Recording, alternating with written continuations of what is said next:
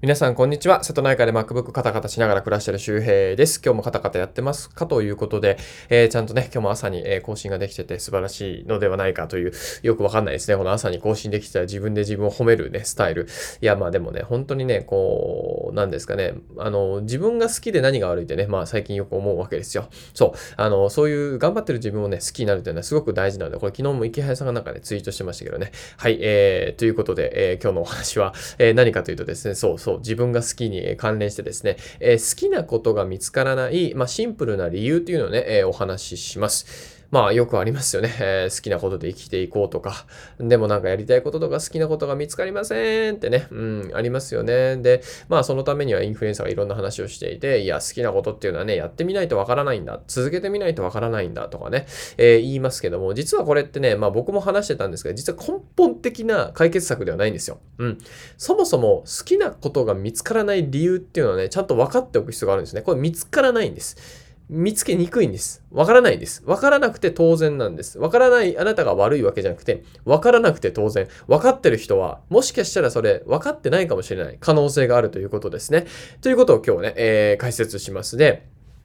このね、好きと嫌いですよ。好きと嫌いっていうのは、まあ、感情とも言われますよね。好き、なんとなく好き、なんとなく嫌いってありますよね。で、本当に好きなことって、実はあんまりちゃんと説明できないんですよね。あんまり説明できない。僕、MacBook カタカタしてる自分が好きなんですよ。もっと言うと、スタバで MacBook カタカタしてる自分が好きなんですね。これ、じゃあなんで好きなんですか？どうして好きなんですかって聞かれても、いや、好きなものは好きなんだからしょうがないだろって思っちゃうわけですよね。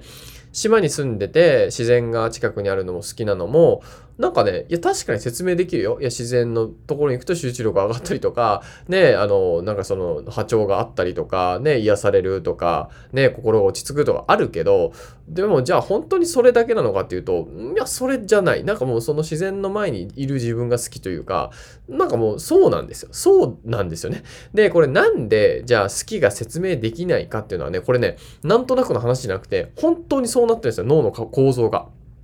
脳にはですね、大脳辺縁系という部位があります。で、もう一つ、大脳新皮質というところもありますね。で、この大脳辺縁系というものは、人の行動を司っています。人の行動。まあ、あなたがこの Voicyを聞いてる、僕の Voicyを毎日聞くのもそうかもしれないし、誰かと付き合ったりとか、えー、誘われた飲み会に行くとか、ね、お願い事を手伝うとか、えー、そういう行動のね、するかしないかですよね。do or ね、not do か。わかんない。ちょっとなんかよくわかんないけど。まあそういうふうにするかしないかを決めてるんですよ。で、この大脳辺縁系って、じゃあどういうふうに、えっ、ー、と、な仕組みになって、その、するかしないかを決めてるかなんですけど、これはね、感情です。感情。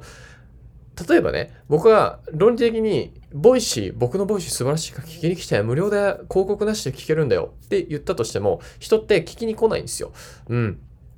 それはなぜかというと、大脳辺縁系が聞きに行くか聞きに行かか行かないか決めてるんだけど、そこにはですね、言葉が入らないんですよ。大脳辺縁系には言葉が入らない。今日これ覚えてください。大脳辺縁系には言葉が入らない。うん。言語が入っていかないんですね。で、一方、大脳新皮質という部分は言語が入っていきます。大脳辺縁系には実は言語が入らずに、そこに入るのは感情なんですね。えっ、ー、と、大脳辺縁系ってね、 limbic、limbic works、limbic works ね、 limbic work だったか limbic system だったかな？ちょっと忘れたんですけど、ね英語でね。そう、リンビックとかって言われたりするんですけど、その、大脳辺縁系には感情しか入らない。エモーションですね。好きか嫌いか。っていうことです。だから、その好きか嫌いか、その感情を説明しようと思っても、大脳辺縁系には言葉が入ってないから、説明できないんですよ。なんで僕たちっていうのは大脳変形と大脳新皮質っていうところを使い分けてます。例えば、えー、MacBook が欲しいなとか、もう MacBook を、なんかボーナスでね、冬のボーナスの MacBook、新しいの出たから Air すごい、ね、MacBook Air すごいいいらしい。買おうかなって、もう、もうね、これ、ね、買うって決まってるんですよ。買うって決まってて、で、この買うっていうのはもうなんとなく決まってる理由がないの。でも、大脳品新脂質の方で、これ言語が入ってきますよね。こっちの方で、あ、冬のボーナス出たし、なんか MacBook 買えば、なんかこう、副業にも使えて、で、10万円ぐらいが、ね、投資になるよね、みたいな。こう稼ぎ始めたらこれ、投資だよね、みたいな。ね、で、MacBook、なんかカタカタしてるのかっこいいよね、みたいな。それちょっと感情の方だけどね。うん、そう。そんな感じで、いろいろ買う理由っていうのを言語的に処理していくわけですね。もう決まってんの、大脳変異系で買うって。決まってんだけど、それだけじゃダメなんだよ。人動かないんだよね。人動かないっていうか、なんか、あーってなっちゃう。で、それを自分で大脳変異系じゃなくて大脳進出の方で自分で論理的に納得させるね。言葉を使って自分で納得させるんですよ。そう。これが実は人の行動が、その、要するに、まあ、スイッチ1と2になってるってことですね。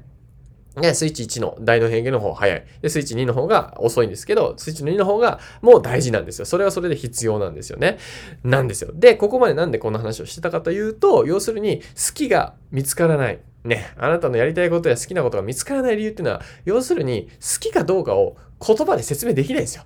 言葉で説明できないものをいくら言葉で考えたって出てこないんですよね。何が自分好きなんだろうかとか、なんかこう、何やってる時楽しいかなとか、まあ楽しいかなまだいいか。うん、何やってる時は楽しいかなまだいいですね。感覚的なんで。そう。あの、なんか論理的に考えても無理なんですよね。なんかこうね、ロジックを立てて何が好きかな子供の頃これしてこれしてこれしてとかね、なんかそういうの考えていったりとか、あなんか人に話してみたりとか。まあ人に話すのはまあいいか。人に話すのはいいですね。自分の違いがわかるから。ごめんなさいね。はい。だから、だから何が言いたいかというとですね。何が言いたいかというと、好きっていうのはあんまり説明できないものだっていうことです。なんで好きなのって説明できない。説明できないから、これ自分なんか説明できないからダメなんだと思っちゃダメなんですよ。そう、なんか説明できないことを好きっていうことにして、やりたいことにするとなんかダメな気がするじゃないですか。僕はなんか借金をね、こう自分でネットビジネスで楽に返せたらいいなって思ったんだけど、えそれなんでって言われても説明できないんだもん。だって、いや、そうしたいと思ってるから。うん。うん。だその方が楽しそうじゃんみたいな。そう、楽しそうとか、ね。うん。その方が自分らしいとか、なんか面白そうとか、なんかそういう感覚でですよ。だからもう直感なんですよね、結局。で、あの、これ別の研究で直感の90%当たるっていうこともね、分かってたりするので、あんまね、あの、なんかね、一瞬で考えた、3秒で考えたことと、なんか半年ぐらいかけて考えたことって、あんまり、あの、正解率っていうか、その選択の間違いと間違いじゃなかったその率があんまり変わらなかったらしいんですよね。うん、だから、まあ、時間かけても熟考してもね、あんま変わらないってことなんですよ。だから、まあ直感的に選んでいったりとか、直感的に選んだものをそれが好き、なんかやってしまってるみたいなね。説明できないからね、すでにやってしまってることが好きなことかもしれないんですよ。そう。だから分かんないんだよ、これは。うん。だからそれは人、さっきも言った、ね、楽しそうとか、なんか何をやってる時が一番楽しいかとか、あとは人と話してる時に、なんか自分これにすごい語れるけど、なんでこれ語れるのか分かんないとか、なんかそういうことなんですよね。うん。いやそういうことをこうイメージしながら見つけていったりとか、あだからまあ最後は要するに説明できないから、だからなんかね、好きなことを完璧に説明できたらそれをやっていいみたいな感じじゃないですか。僕はこれが好きで、島暮らしが好きで、なんとなんでかっていうと人口が少なくなってて暮らしやすくてとかね、で MacBook であれば固定費が下げてなんとか言うんだけど、言うんだけど結局それ別に最終的に説明できないとやっちゃダメってわけじゃなくて、説明できなくていいんですよ。説明できないことをやった方がいいんですよ。そう。自分で何でやってるか説明できないことを絶対やった方がいいんですよ。僕はですね、なんかね、古民家のゴミ出しを最近週1で軽トラね、えー、使ってやってるんですけど、なんか別にね、やんなくてもいいんですよ、自分がね。あのー、依頼してもできるから。でも、なんか自分でやっちゃうんですよね。なんかね、楽しいんですよ。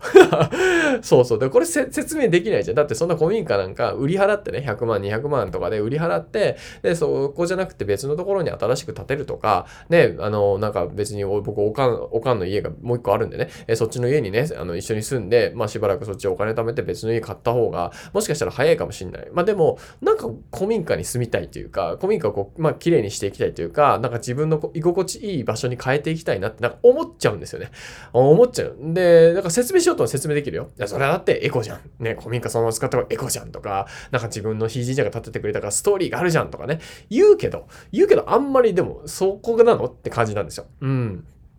まあ、ぜひですね、まあ、これを聞いてる、まあ、あなたもですね、まあ、好きなことが説明できないからと言ってやっちゃいけないわけじゃないし、え見つからないって場合は、それはなんかね、なんかロジックを立てて見つけようとしてんじゃないのってことです。まあ、検索、カタカタカタカタって検索ね、ワードで検索しようと思っても、そのワードに引っかかってこないんですよ、自分の好きなことってね。あの一致しないの。もうそれもパッとしたイメージ、イメージ、なんかもう、こんな感じみたいな、うん、これ楽しそうみたいな、こんな時間過ごしたいみたいな、そんな感じでいいんですよね。えー、ぜひですね、まあ、こういうふうに好きがね、見つからない理由が分かるとですね、あ、なんだってね、肩の荷が降りて、あ、ほんで、なんかなんだろう、こうリ、リラックスした状態とかさ、無理に探すような状態じゃなくて、あ、気づいたらこれかもしれないとか、人と話した時にこれかもしれないと気づけると思うので、えー、ぜひ参考にしてみてください。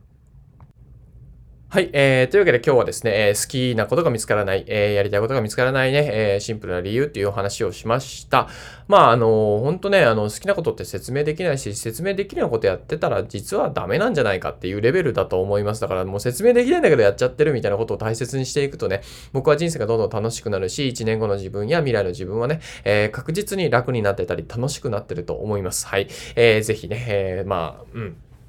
なんか肩の力抜いて、あパッとね、こう、なんだろう、うん、よし、みたいな 感じであの見てみるといいかな。見つからないからダメな人生じゃなくて、そもそももうあるんだけど、そこに気づけてないってだけですよね。まあ、マーケット感覚にも似てるのかな。チキリンさんとね、まあ、近海のね、価値が分からず漬物石にしてるような状態ですよ。ね、それめっちゃ価値あることなんでその漬物の石なんかしてんのみたいなね、えー、ことですが。うん。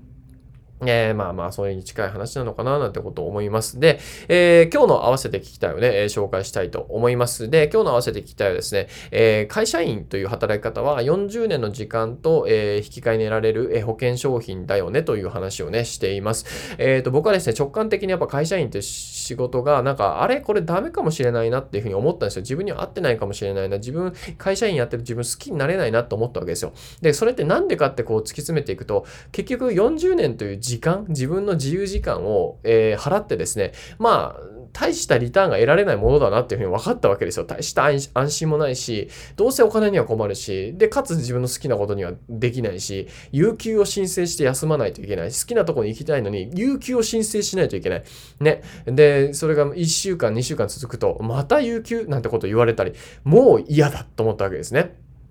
直感的に嫌だと思いました。なので、まあ、今日はね、なんか嫌いなことは割とはっきりしてんじゃねえかっていう、そう、嫌いなことってね、あれが嫌い、これが嫌いって、で、なんで嫌いなのって言われても、なんとなくみたいなね、もう生理的に無理みたいなのあるじゃないですか。だから好きと嫌いと結構表裏一体なので、まあ、この嫌い、僕が嫌いだったえサラリーマンの働き方について、まあ、こう、これだから嫌だよねっていう話をしてるので、えー、よければですね、えー、ぜひ聞いてみてください。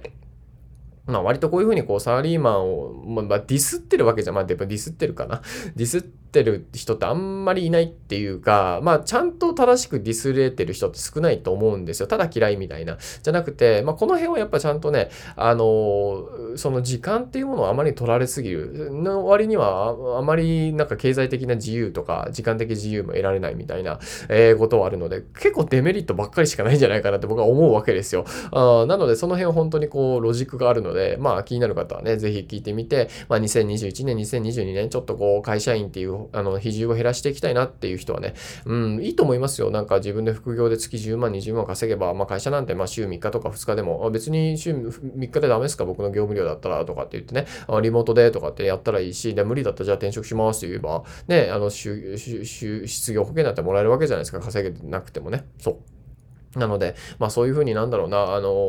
うーん、ね、しんどいことってあまり続けない方がいいと思うんですよね。あの、ちょっともう、もう、だってさ、20代前半とかだったらいいんですよ。きついことやるとかは大事かもしんない。10代とかもね。でも、なんか30代になってまでね、嫌なこと続けてるって、これね、成毛誠さんのね、黄金のアウトプットっていう本かな。えー、の方に書いてあったんですよ。もう30代過ぎて嫌いなことやってる人は僕はあんま好きになれないっていう風に書いてあって、ああ、わかるなと思ったんですよ。30代過ぎてさ、嫌なことやってるってなんやねんってことですよね。もう嫌いなこととか好きなこと分かってんだから、30代過ぎたらさ、もう本当当にとことん好きなこととか、ね、あ、これやってて楽しいこと、もう説明しなくてもね、もうこれやりたいんだっていうようなことをね、やっぱやっていった方がいいですよ。で、今、30代でそれが見つかってないとか、あってなった人はですね、まあ、とにかくまず、あなたがやってるそのサラリーマンという働き方にどんなデメリットがあるあるのかっていうのをね、まず知るといいと思います。はい。えー、というわけなんで、まあ、サラリーマンの働き方ディスられたくないとか、そんな聞きたくないって方はね、聞かなくていいかなと思います。はい。えー、という話をしておき言ってますので、合わせてきた聞いてみてください。で、あとはですね、僕この Voicyで、えー、いつもね、あの、こういうふうに、えー、言葉で、えー、ね、声で、えー、アウトプットしてますが、えー、メルマガをスタートしました。1年後の自分を楽にするメルマガ。このラジオは1年後の自分を楽にするラジオでございますが、メルマガバージョンもね、出てますので、これは本当に僕も1年間コツコツね、えー、書いてます。2日に1回ね、メールが届きます。なので、えー、僕はこれから180通ぐらいをね、えー、書き上げるということでございますが、僕も戦いですし、皆さんも、えー、それをね、受け取って、えー、1日はインプットに、で、1日空くのので、相手1日はアウトプットに使ってください。だから僕と皆さんの競争というかね、一緒に頑張っていくようなメルマガになってますので、えー、まあ、ながら聞きだけでね、ちょっと漏れてる内容とかも、えー、後々テキストで届くようになってますので、ね、そうすれば、あの、まあね、両方でインプットできるし、あとはね、まあまあ、神回というか、なんだろうな、僕がこれもう一回聞いてほしいなとか、大事な話をしてる、えー、 Voicyのね、えー、放送とかも、そのメルマガからあの直接リンクを送れますので、まあそれでこうリンク踏んでね、聞いてもらってもいいし、えー、で、無料登録になってます。メルマガ無料です。もちろん無料、無料メルマガになってます。だからな、何のデメリットもないんですけど、えっ、ー、と、無料で、えー、登録するとですね、もし池早が、えー、0から月5万円稼ぐなら〇〇をするというね、池早さんとのスペシャルな対談動画、これ15分ぐらいありますね。これ本当にこれから何か始めていく自力で稼ぎたいっていう人はですね、本当に絶対見た方がいい動画なんですけど、まあこれの動画が無料だし、あと僕の Kindle 本でベストセラーになった、えー、フォロワーを増やすためにやってはいけない10のことっていうことと、あとは、えー、フォロワー1000人突破5つ、あ7つのコツ、えー、というものも、えー、入ってます。3大プレゼントですね。で、えー、メルマガ数日、えー、経過するとですね、あの、100日チャレンジ、Twitter 更新100日チャレンジとかで、えー、100日更新してもらうとですね、僕からあのフィードバックが出たりとかする、そういった特典とかもメルマガにあって、結構、あの、まあ、やらなくてもいいんですよ。あの、普通にメルマガ受け取るだけでもいいっていう人は全然それやったらいいと思うので、もうすでに100日更新できてる人とかね、えー、普通にいると思うので、まあ、えー、そんな感じのものがありますね。これは1つ目のリンクに、えー、無料メルマガの登録リンク入れてます。え、プレゼントも、え、すぐ受け取れるようになってますので、えー、ぜひ登録して受け取ってみてください。で、えー、二つ目のリンクは今日の合わせて聞きたいでございましたね。えー、今日の合わせて聞きたいは、えー、会社員っていうのは40年の時間の引き換えに得られる、えー、保険商品だよっていう、えー、話でございました。はい、えー、なので、まあ、気になる方、えー、リンク、えー、両方でもいいし、片方でもいいし、えー、ぜひ、えー、クリックしてみてください。えー、ということで、えー、これもね、あのーちゃんとラジオ一つ取れたということで、ほんとね、もうすぐ1000本かな。あのね、止めてるやつも放送停止してるのあるので、多分普通に1000本超えてます、もう更新数はね。いやー、ほんとね、この2年間、2018年の10月から、えー、今2020年の12月末でございますが、えー、皆さんのおかげでこうやってね、1000本、えー、更新することがね、えー、できております。あの、ちゃんと正式には1000本いってない。いや、言ってんだよ。言ってんだけど、表の数は言ってないんで、うん、裏の数は言ってんですけど、まあまあ表の数で1000本ね、多分年内かな行くと思いますし、あと、おかげさまで、 Voicy のプレミアムですね、えー、月1000円払うと、えこのアプリでそのまま聞けるようになる、えプレミアムの放送、有料放送がありますが、えそちらのね、え会員数、えリスナー数も、え今97名まで来たのかな、今日。あと3名で100人でございますので、えー、なんかね、あの、まあ、別に課金したからすごい人生変わるわけじゃなくて、あの、なんかこう、もう無料放送では十分行動できてて、さらにね、もっとこう、ニッチ、ニッチというか、具体的なノウハウとか知りたいとかね、うん、なんか僕が、えー、皆さんに聞いてほしい話とか、これ大事だよって話をこう、プッシュ型でね、話してる、えー、とこだったりとか、あとは声のメモ帳みたいな感じでもね、